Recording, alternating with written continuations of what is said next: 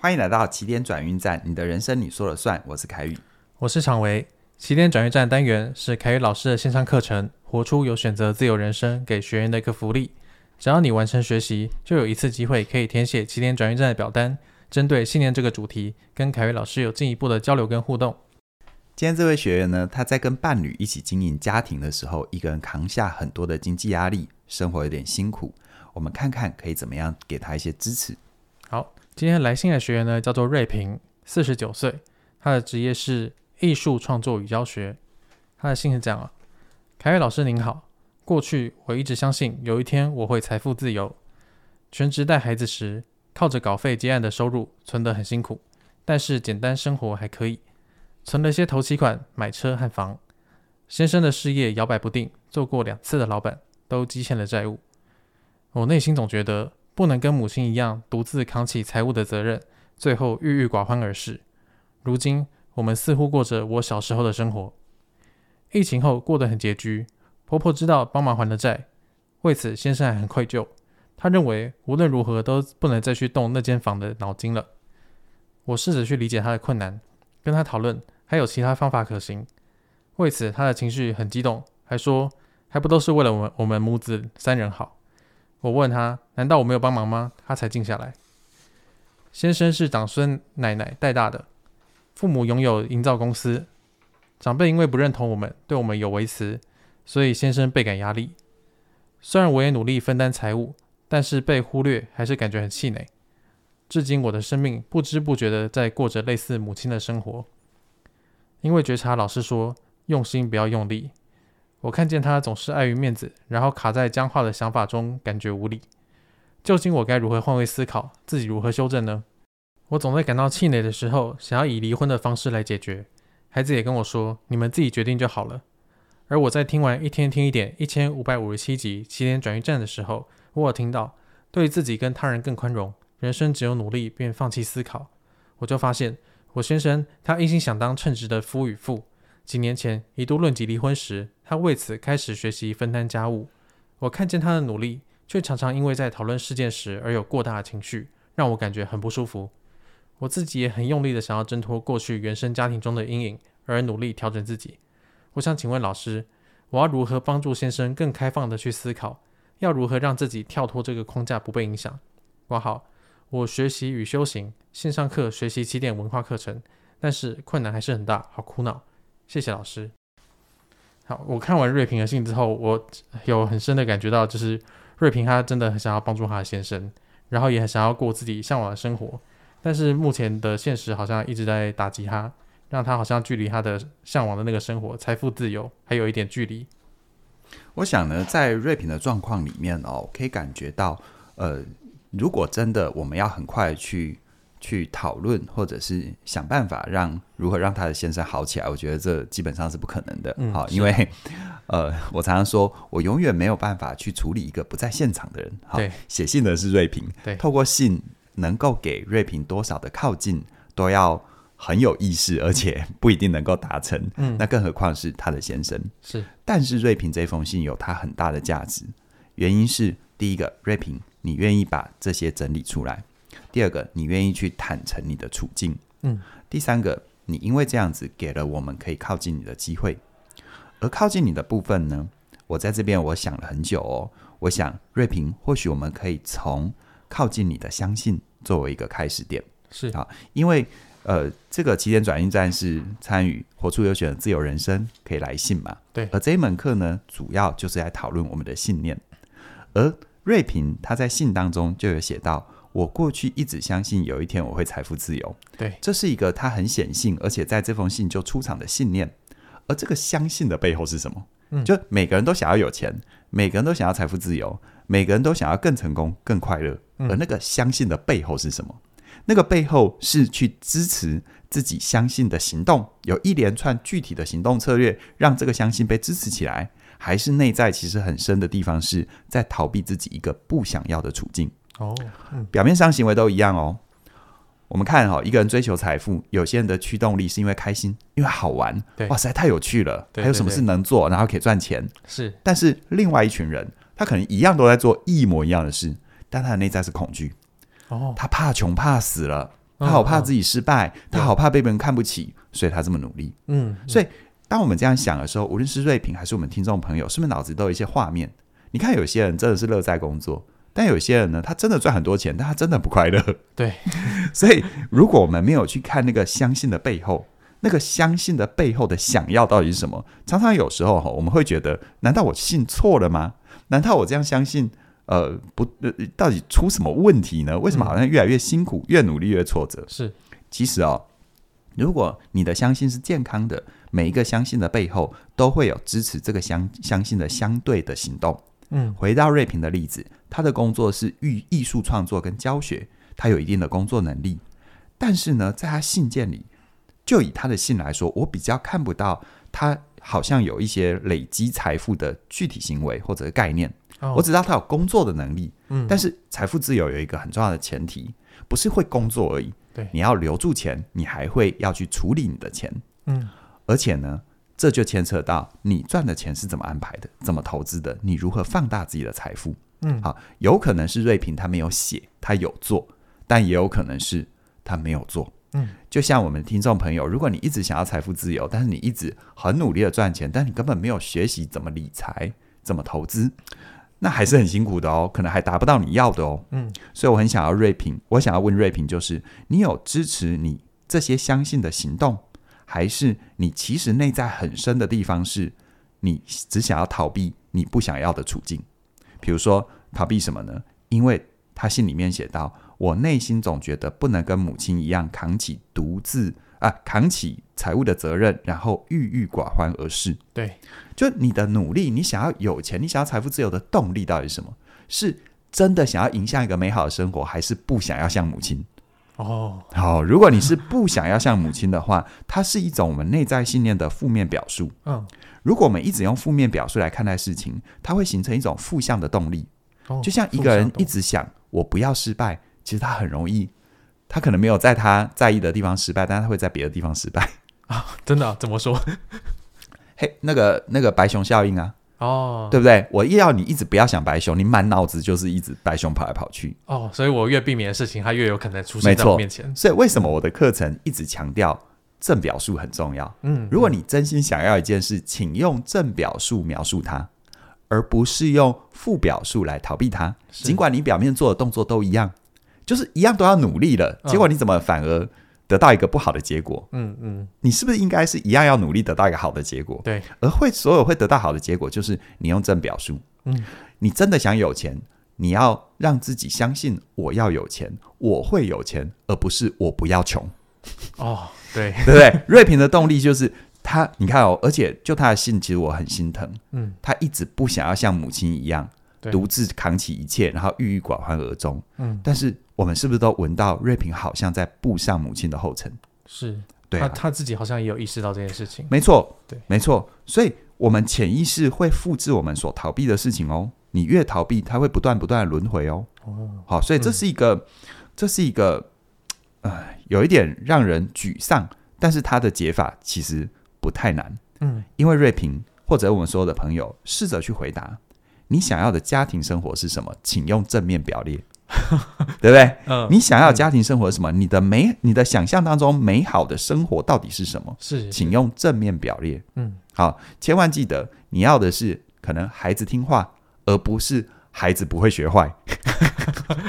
对，你看，其实其实那那话都都对哦，听起来好像一样，但其实在内在好像有一个很差的差别。没错，嗯、所以。其实不管是瑞平自己的相信，甚或是如果我们稍微讨论她老公可能的相信，嗯，那个相信的背后才是值得研究的。是是，要不然你问十个人，有十一个人都跟你说我想要有钱啊。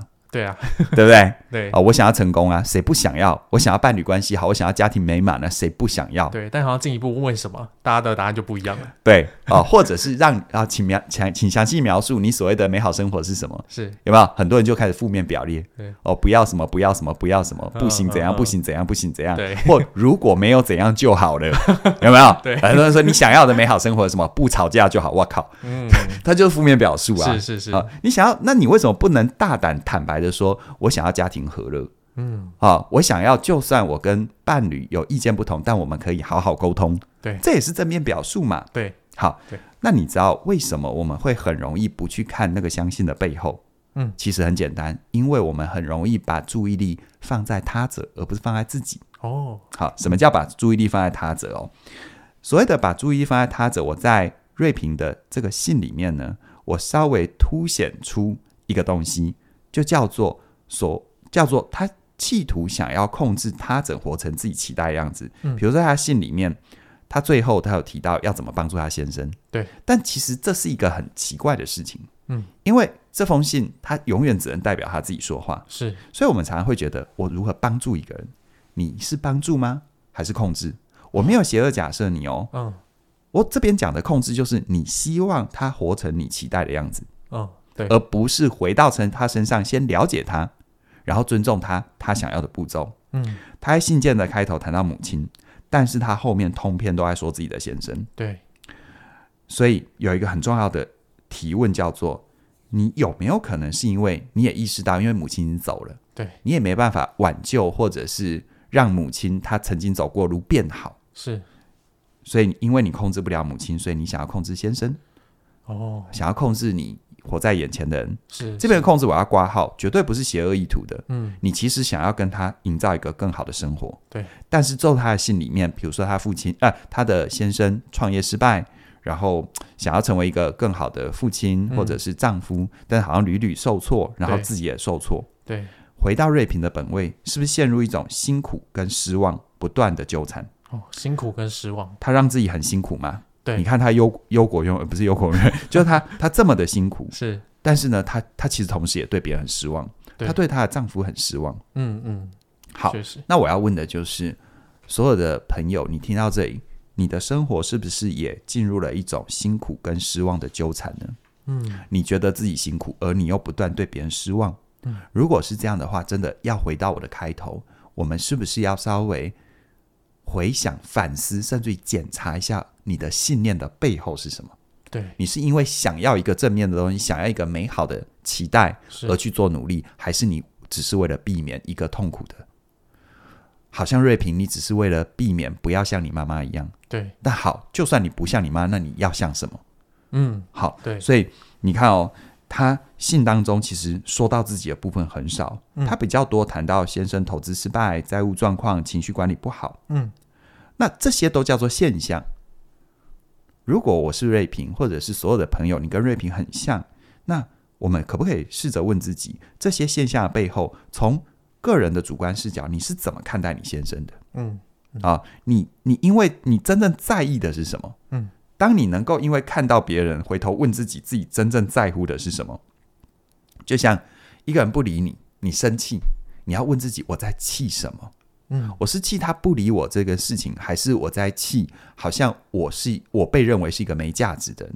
哦，对，他他他是不一样的。对，有时候你如果只是气他不理你，有时候想一想就没什么好气的啊。嗯，因为那是他的选择跟尊重啊。甚至于有时候那件事他不理你，还松一口气，哎，你就不用有后续啦。对，对吧？对对对，对，你就不用有后续了嘛。对。但你有没有发现，我们常常停留在一个很表面、一个很表层的，就是。刺激反应，刺激反应。嗯，我们从不问背后的东西。是，而你不问背后的东西，刺激反应，那任何事情只要看起来会生气，你就真的会生气啊？对，对不对？对对，对，看起来会挫折，你就真的会挫折。嗯，所以为什么我说凡事要回到自己身上的用意就在这里？因为你要把你的能量放在值得的事情上。啊，有一句话我好喜欢：生命要浪费在美好的事物上，而不是每件事上。嗯，但我如何去区辨这件事值不值得？就要回到自己身上，是多问那背后是什么？嗯，你看哦，他的信中提到如何让自己跳脱这个框架不被影响。我觉得这个框架是不是就是一种辛苦跟失望的纠缠呢？是，但是要跳脱框架，要先把力量收回来啊。嗯，我们不妨想一想，不管是瑞平还是任何人，我们能够控制别人的情绪，我们能够去解决自己伴侣他跟他原生家庭的情节吗？很不容易。我只要问啊，你能够？解决你跟你的原生家庭的前情节，哇，那个自己都解决不完，那叫一辈子的功课。是是，你永远不能代替别人解决他生命的问题。哇，对不对？对，真的。就算你孩子有问题，他也是他的生命；你的父母亲有任何诸问题，也是他的生命。嗯，我们永远只能做到支持跟陪伴。是，我们真的不要企图解决任何人的问题。嗯，好，所以他说：“啊，老师啊，你不是让我写信来让让你回答？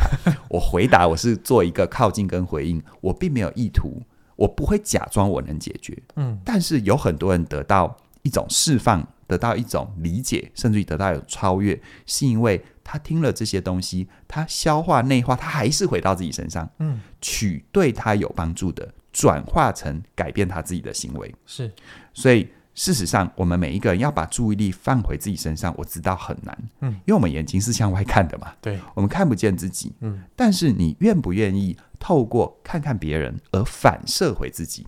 哦，嗯，你看哦，有很多时候我们指责自己的伴侣，这样也不对，那样也不对，但你有没有发现，你很少问自己，这样的伴侣难道放到这世界上是人见人厌的吗？也不见得吧。对耶，那为什么是你就会认为他这样也不对，那样不对？嗯，这不是要你争论到底谁对谁错，而是到底他的行为引发了你的什么嘛？哦，对，对不对？对对。好，你看你开车在路上，奇怪，有人乱超车。有些人就破口大骂，追上去当棒球队。对，但有些人就顶多踩个刹车，对啊，心里缓和一下就好了，也没事，船过水无痕。嗯，那为什么同样一件事情，每个人反应不一样？对，就那件事情引发不同个体的什么，那才是值得讨论的。好像每个人在意的事情是非常不同的。没错，嗯，但是这些都是个入口，透过这些入口，你可以更懂你自己。嗯，而信念的用信念的。价呃，信念的威力就在这里。你因为更懂你自己，你就越知道把自己带到哪里去。哦，这时候回头你要追求财富自由，才是真正的正面表列，才是真正一个可实行的。否则你永远在逃避你母亲的身影，逃避你母亲，回到你母亲的命运。但是你越逃避，就是白熊效应嘛。嗯，你越逃避，代表你一直很在意那件事。对，在你生命的主观线，你就最熟悉母亲怎么活。哦。于是你很努力的复制你母亲怎么活，是好，这听起来像鬼故事。对，但也就是说，我们要先知道我们到底在意什么，我们才能确定我们要去的那个方向到底是不是我们想去的。没错，哦，或者是我们的焦点放在哪里？是哦，表面上你问十个人，十个人都讲财富自由，对啊，但现在问题就在你那个动力的来源有没有？你一台很棒的车，你要加什么油？如果是油的话，请你加对油、嗯、哦。你灌水再好的车一样 soaky，对，一样报销。哦、没错，所以从瑞平的信当中，或者是我们每一个人投射到瑞平身上，我们试着从他者回到自己身上。这个他者就是他的先生。嗯，瑞平信中提到哈、哦，先生的事业摇摆不定，做过两次的老板，所以这意味着先生有两次的创业。那如果我们从我们的角度或瑞平的角度来看先生。同样的问题逻辑哦，好，先生的两次创业，他是真心热爱某件事，所以去创业，还是他只是在逃避自己的原生家庭那种被比较的感觉？哦，为什么这么讲？因为你看先生的那个父母亲开银建公司，对，而且如果时机核算起来还不错的话，其实应该是有赚到钱的。是，好，在在在回算那个年代，对，因为呃，他现在的父母亲我不知道几岁，推算七八十吧，啊、嗯。我们把时间轴这样推，那个时候是不是银建业的黄金年代？对啊，所以先生创业的动力到底是因为真的看到一个太棒的项目，热血沸腾，觉得可以改变世界，还是他内心隐隐的觉得我不要被我的原生家庭比下去，我不要让别人觉得我是靠霸主、靠妈祖啊？嗯，所以那是不是就动力来源？是好，是。所以如果我们的动力来源是负面表述，那我邀请瑞平来思考一下。如果从你的观察，你的先生创业两次失败，是因为运气不好，还是他想要跟他的父母亲证明自己呢？哇，这个真的很重要。嗯、对，那第二个部分，先生说他想要成为称职的丈夫跟父亲，嗯，有没有？他想成为称职的丈夫跟父亲。OK，想特别挂号起来啊？对，哎，我遇过太多啊，嗯，特别男性啊，问十个，大概十一二个都跟我讲，他想啊。对啊，那如果你这么想要成为称职的丈夫跟父亲，那所谓的丈夫对应的是妻子，所谓的父亲对应的是孩子。好，那现在问题来了，他有没有去问他的伴侣、他的孩子要的是什么？哦。称职的定义是自己觉得称职，还是自己对应的人觉得你称职，还是社会觉得，对吧？嗯，理论上来说，因为各家有各各家的不同嘛。嗯，理论上是不是应该是你的伴侣跟你的孩子觉得你称职，你才称职？对，理论上是这样。但妙是你从来不做消费者调研，你知道吗？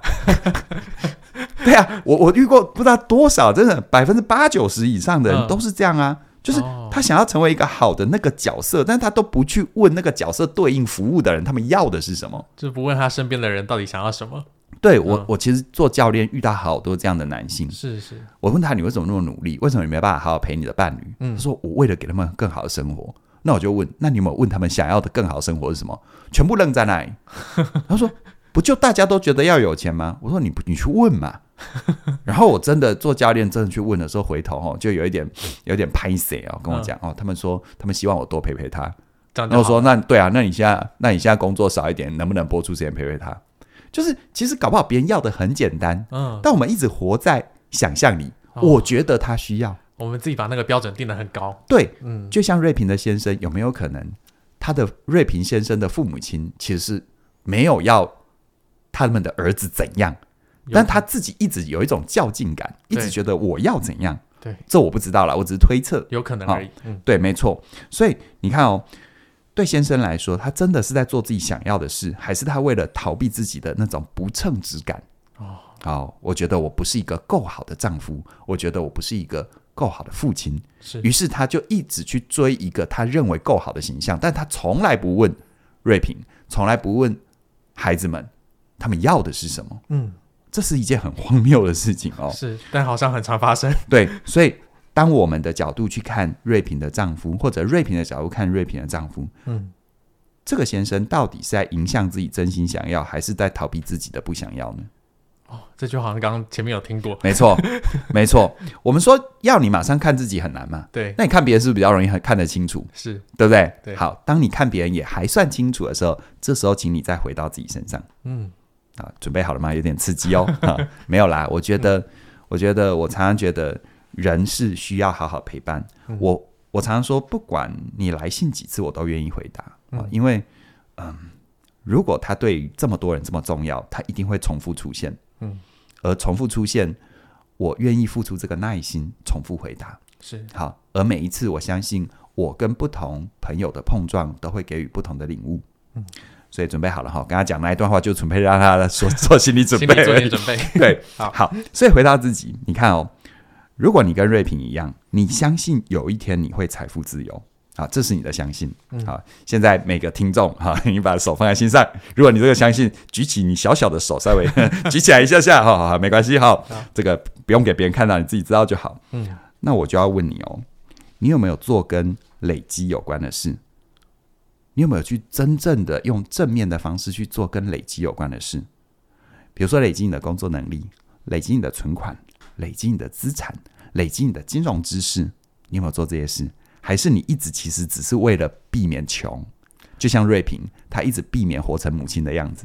嗯，所以为什么我要你心理准备了吧？是因为这其实是灵魂的拷问，对不对？对，这是检验你这几年来怎么活过来的。对，你永远可以跟我宣称你如何。但是你骗不了你自己吗？你内在那个最深最深的动力是什么？嗯，是真的迎向美好，还是为了逃避痛苦呢？嗯，它真的会形塑一个人完全不同的生命轨迹。是，这也呼应了为什么我常说用心不用力。其实用心是指这里在用心。嗯，啊，而很多人用力就是一直在跟不要的较劲。你把你的心念都放在白熊上，你怎么忘得了白熊呢？对，对不对？对，啊，所以。我就记得嘉颖老师，他就曾经说过一段话，他说：“逃避就是追求，追求就是逃避。”哦，有没有？嗯，好，这听起来很玄，对，蛮玄的。但事实上，你觉得是不是如此呢？嗯，所以如果我们没有去理清自己要什么，我们只知道自己不要什么，我们很容易复制那个我们最熟悉的不要。可能是你的母亲，可能是你的父亲，可能是你一直很不希望成为的样子。是啊，有时候在感情里面，我常常遇到这种鬼故事啊。有没有？有些人就马上立个 flag，我绝对不要跟某某种人在一起。对，就到最后结婚的那种人。确实，对啊，很常看到 太多了吧？对不对？对对对，这种 flag 不要乱立啊。嗯，请你直接直接宣誓啊，下去小海城隍庙许愿，直接许你要的。对，好，不要不要不要跟不要跟神明一直说我不要怎样。嗯，OK。嗯，所以你看哦，在瑞平的信里面，他说。我学习修行，线上学习还跟还有呃，我学习修行，还有线上课学习起点文化的课程，但困难很大，好苦恼。嗯，呃，不管是学习还是修行，其实呃，如果回到修行，修行是一种真正的面对。嗯，修行绝对不是让你剥离于这个世俗世界，到一个纯粹宁静、不受干扰的空间，就可以超越一切。修行，修行这两个字已经告诉你了，修什么？行啊，行是什么？哦、行为啊，是是你踏踏实实在这真实生命当中的言行举止，一切的决策，是不是才叫做行？嗯，对，不然就跟你讲修心不就好了？对，为什么要跟你讲修行呢？对，对不对？嗯，所以啊，修行是一种真正的面对，而面对的途径跟方法很多。有一些人他需要的是面对内在。对，因为他在外头奔跑太久了。对，但有一些人是要面对现实才叫修行。嗯，因为他在自己的内在世界翻搅太久了，是他有一点没有接轨真实的世界。嗯，我不知道瑞平是哪一种，但是我们一起来体会一下。无论是内在的修行，还是解决外在的问题，它都有一个指向。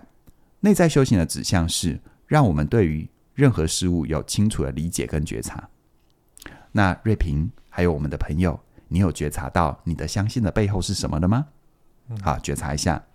而如果解决外在的问题呢，或者是穿越外在的困境呢，那需要有具体的行为跟能力。无论是瑞平还是我们的朋友，如果你跟他一样有同样的渴望，那你做了什么事情跟累积有关？你做了什么准备跟财富有关？你做了什么样的啊、呃、用心？让你能够得到美好的生活。嗯，你可以去觉察你自己不想活成的样子，但是你也可以去觉察你要怎么解决问题，你到底要的是什么，都叫做觉察。哎，嗯，我看好多人修行，无论是外在的探索还是内在的探索，他一直把焦点放在他不想要的，对，就他就越活成自己不想要的，对，对不对？嗯，所以如果你的相信没有办法让你心想事成。有没有可能是因为我们的相信是在逃避我的不想要，而不是让自己去追求自己真正想要的？嗯，但是想要到底我们想要什么啊？我你要什么？他不是上市上菜市场买菜，你知道吗？真的回到人生的灵魂探问，想要什么？这很难回答。我知道，它不是选选择题，它是一个填空题，嗯、而且。呃，它是个申论题，申论题啊，它是个申论题，而且那个想要哈，就算你今天感觉阶段性确定了，过一阵子还会改，哦、还会变，确实还会受到一些外在的刺激而做一些移动。嗯，我知道不容易回答，但是呢，就是因为它不容易回答，当你一次一次的试着去回答，试着去给他一个阶段性的正面答案，你才会发现你的人生在前进。哦，其实瑞平他的信当中，我读到他觉得自己被卡住了。而卡住，他又很挫折。为什么我说他是在辛苦跟失望的循环？与其说她对她的丈夫，呃，与其说她感觉辛苦而对她的丈夫失望，不如说她感觉辛苦，其实也对自己失望。嗯，因为她就是这些事情的最大公约数嘛。我常常说，不管这个世界带给你什么，你永远是这些事情的最大公约数。嗯，对不对？对，因为因为你就在那里面嘛，你就是中心的那个人。没错。嗯，所以如果我们愿意，我们愿意真的去觉察我的那份相信的背后是什么。